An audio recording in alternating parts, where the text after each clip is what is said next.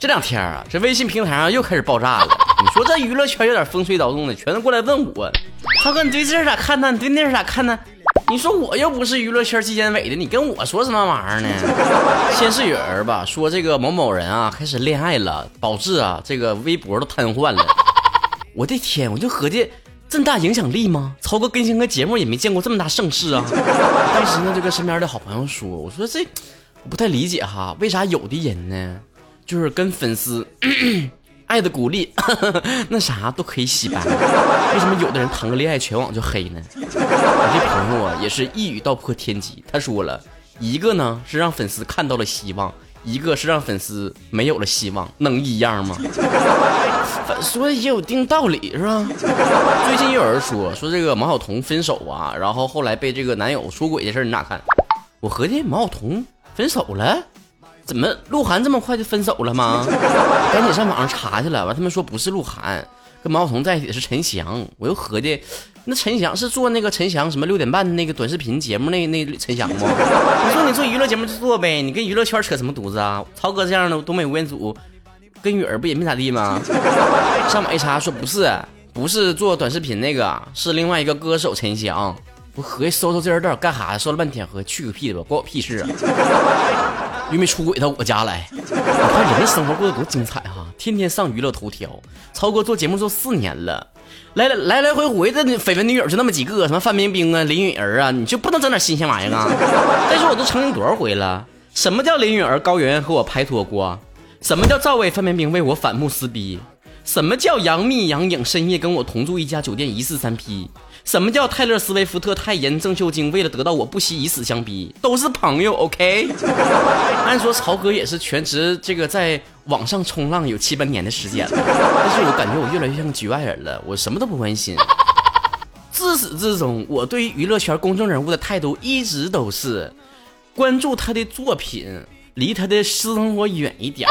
就好像前一阵子又有屌丝给我留言说，对于苍井空结婚了，你怎么看？我只想说，能不能离他的私生活远远一点儿，关注他的作品，OK？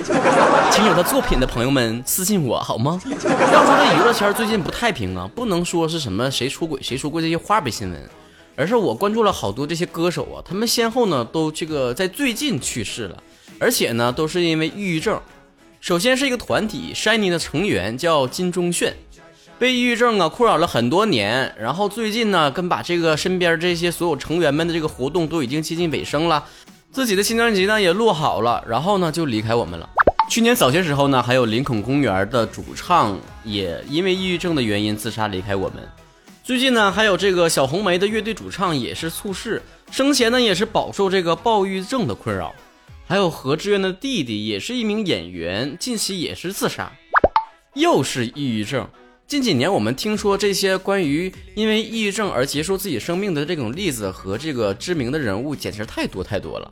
加上呢，现在又有很多这个网友呢给我留言，说自己呢也患有轻度的抑郁症，然后听我的节目呢会做一些缓和。但是我觉得平时听我的这个笑话段子什么的，可能微微一笑啊，可能够缓解一下症状，不能够根本的解决问题。所以呢，我必须考虑今天来跟大家严肃的聊一下关于抑郁症这个话题。这期节目呢，可能是我开播以来所有节目里面最不好笑的一期，但是我相信也是最有用的一期。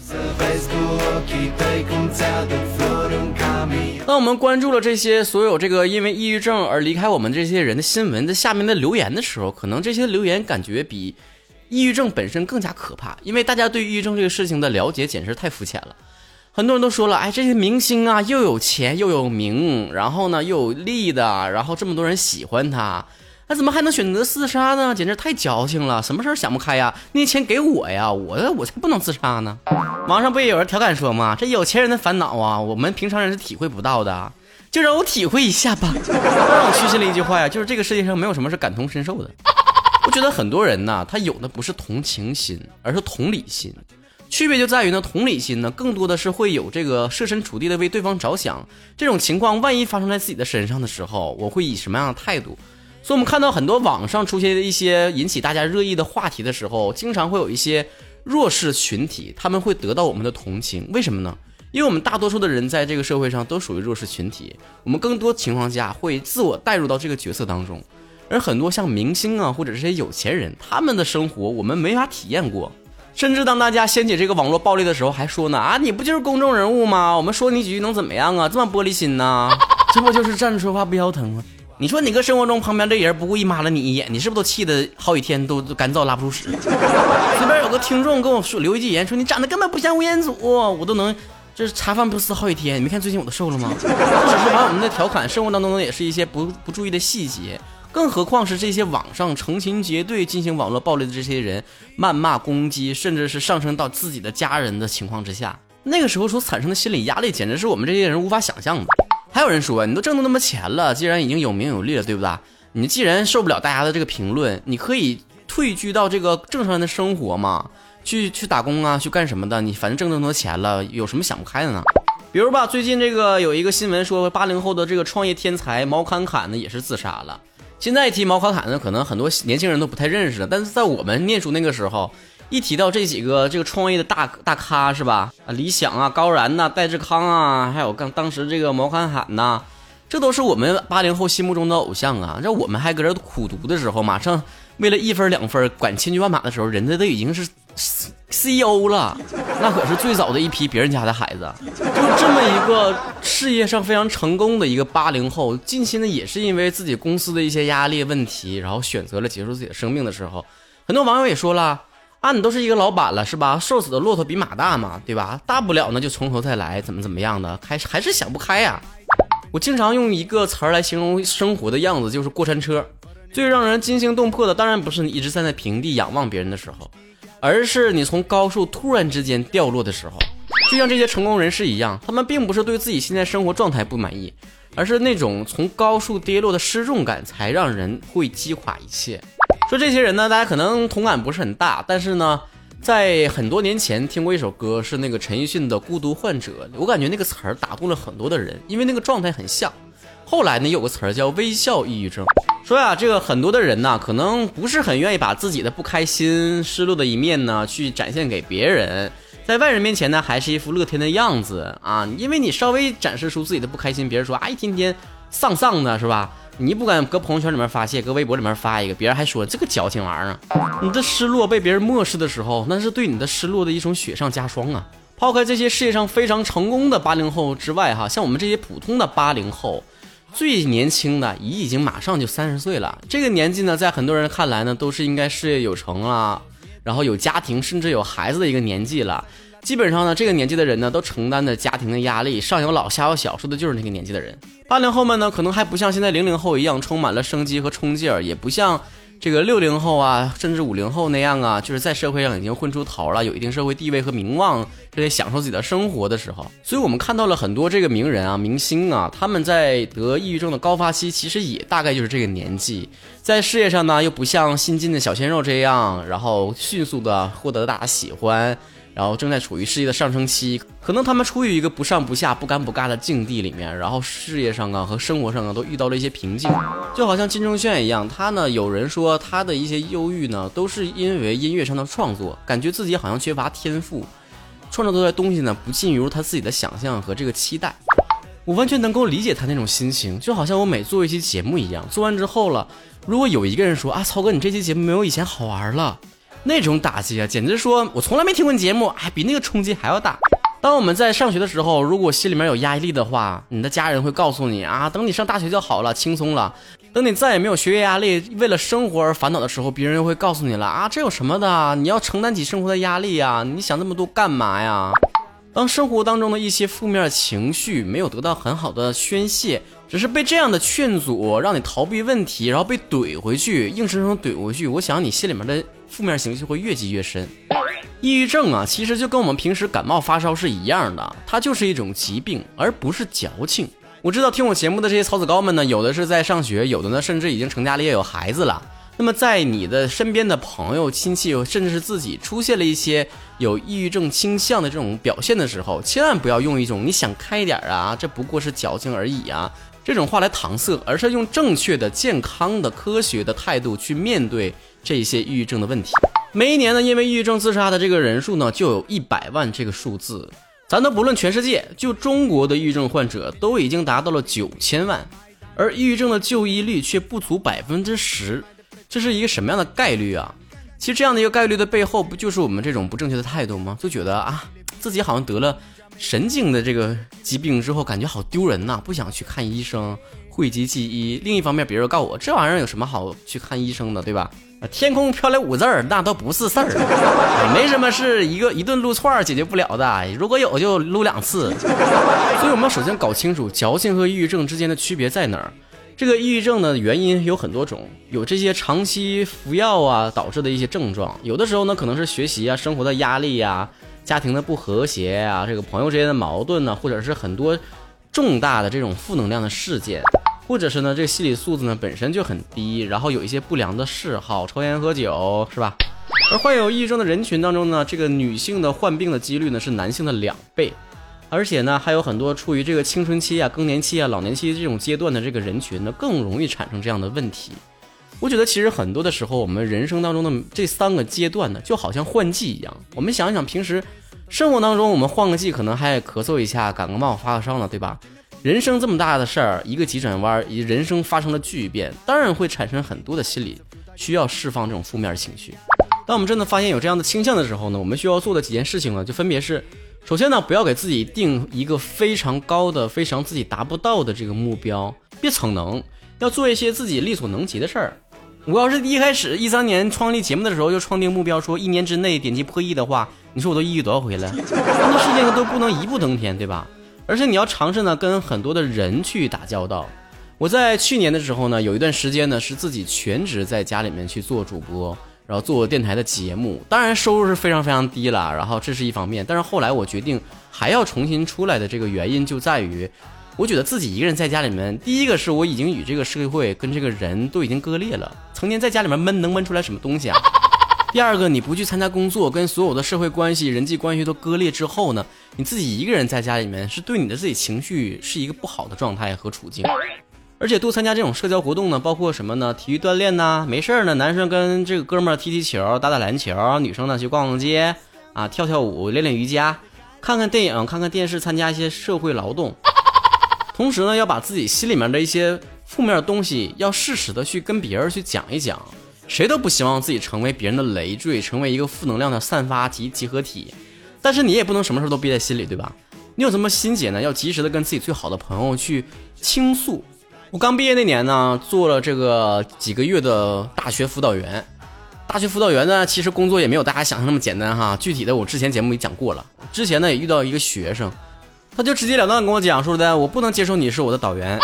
生活中的交流技巧就在这里面了。你听到一个事儿，只是一个结果，千万不要这个时候就做反应，说的，哎，你不接受我，那你给我滚一边子去。那这事儿不一直在他心里面成为一个埋下了一个炸雷一样吗？你就要去问他呀，为什么接受不了？那你纯是因为长得不好看的话，那我是没招了。那你是对长得不好看的人有什么心理阴影吗？问一问还是能问出原因的。但是他，后来讲了说不喜不喜欢男生，为什么呢？那就是跟他以前在家里面那个。重男轻女的这种家庭构造有关系。接下来呢，我就引导他把这个所有受到的这一些，呃不开心的事情和经历都给我讲给我听。这个时候呢，大概经历了两三个小时，不停的是他在讲，其实我没有劝解他什么东西，不停的在哭啊。旁边其他同事就跟我说说你曹曹曹老师你把他咋的了？你这是干啥了？我说我没干啥呀，他就自己搁那哭，我也没招啊。当我知道了，他那个是一个。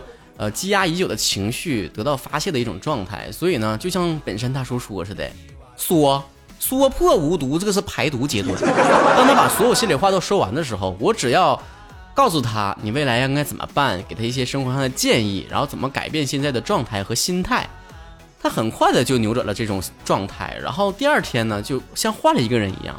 我当了几个月的导员，其实没有什么太大的成就感，唯一让我觉得。会很安慰的，就是我曾经花了两三个小时去聆听了一个女同学，她讲了一些她自己的事情，而我帮她打开了这个心结。但我更庆幸的是，她当时很勇敢的主动找到了我，告诉了我她的这种想法，采取了主动沟通的这种态度。所以，如果你也感觉自己好像有抑郁的倾向的时候，不要吝啬把自己的东西跟别人去讲，同时呢，也不要对自己的这种状态，如果一旦确定自己的是生病了。不要太焦虑，觉得说我怎么还不好，我怎么还不好啊？这个东西像感冒发烧，感冒发烧那玩意儿，发烧头疼脑热的，还得一个礼拜才过去呢。如果是我们身边的这种家人呢、朋友啊，他们有这种抑郁倾向的时候，我们应该怎么办呢？首先，我们要表明自己的态度，就是我一定站你这一边，而且我一定陪伴你走过这一段时间。我理解你的感受，而且你一旦生病了，你也不要着急，这一段治愈的过程有多长，我就陪你走多长，多给一些肯定和鼓励。采取积极的治疗的态度，网上有很多这种小测试啊，说的看看自己有没有抑郁倾向的这种东西呢，参差不齐，咱也不知道他写的科不科学哈。所以呢，你要有一个自检的态度，就是当你发现你自己已经够就连续两个礼拜天天都不开心，没有任何的幸福感，你就需要去看心理医生了。欧美呢有一首歌叫一八零零二七三八二五五。刚开始我看这歌名的时候，我还合计乱码呢。后来才知道啊，这是一个鼓励这个抑郁症患者、很多这种自杀的幸存者呀，啊，他们为了鼓励他们来创作的一首歌曲。然后这个数字呢，就是美国的一个防自杀的热线。很多中国的歌迷听完这首歌之后呢，非常热心的去打这个电话啊，发现是。中国广东东莞的电话号码，别闹啊！人家美国歌不是中国的啊。中国的防自杀热线，也就是这个二十四小时的免费心理咨询的电话呢，是零幺零八二九五一三三二。我再说一遍啊，零幺零八二九五一三三二。这个世界虽然不完美，但是我们仍然可以治愈自己。人啊，或许是最孤独的一种生物。即使有家人呢和亲戚朋友的这种陪伴呢，有的时候也会有一些问题是解决不了的。当我们坐这个过山车从最高点下滑的时候，虽然很恐怖，但当它仍然在正确的轨道的时候，很快的就会回到地面上。生活就是这样起起落落的。我仍然相信我自己的一套哲学理论，就是我仍然相信生活是守恒的，有多少烦恼就会有多少开心的事情。当我们的生活变得糟的不能再糟的时候，那就是有起色的时候了。我一直知道自己的作用是很有限的。听我的一期节目呢，或许会让你开怀一笑，暂时的忘记烦恼，但是可能不会解决你生活当中的很多根本上的问题。但当你真正觉得生活没有地方可宣泄自己的压力的时候，你也可以在我们的微信公众账号主播曹晨留言。虽然我不一定每个人都回复，我有没有办法指出非常成熟的这个观点来告诉你、指引你？但我可以保证的是，每一条留言我都会仔细的去查看的。记得呢，把这期节目呢分享到朋友圈，因为呢，它或许不是很好笑的一期，但是呢，它可能会救了你身边的某一个人。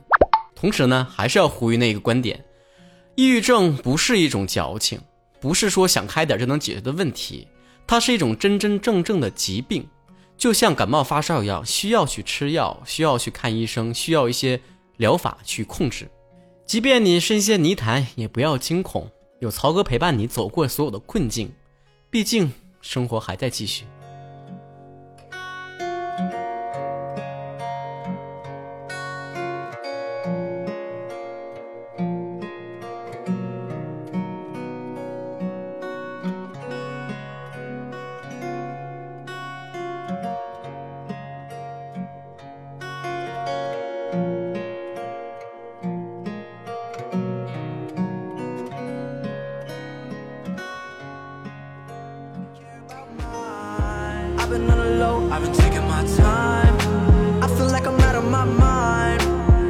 like my life ain't mine.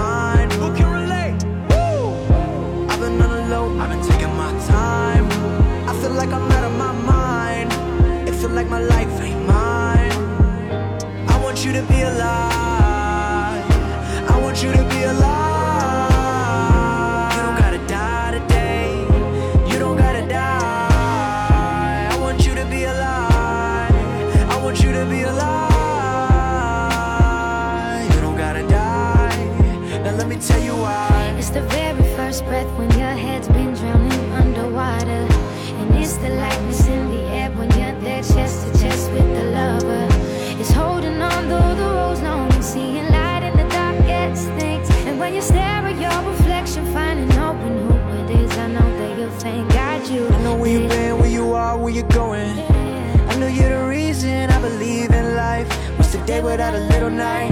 I'm just trying to set a little light. It can be hard, it can be so hard. But you gotta live right now. You got everything to give right now.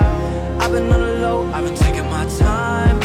I feel like I'm out of my mind. It feel like my life ain't mine. Who can relate? Woo! I've been on the low, I've been taking my time. I feel like I'm out of my mind. It feel like my life ain't mine. I finally wanna be.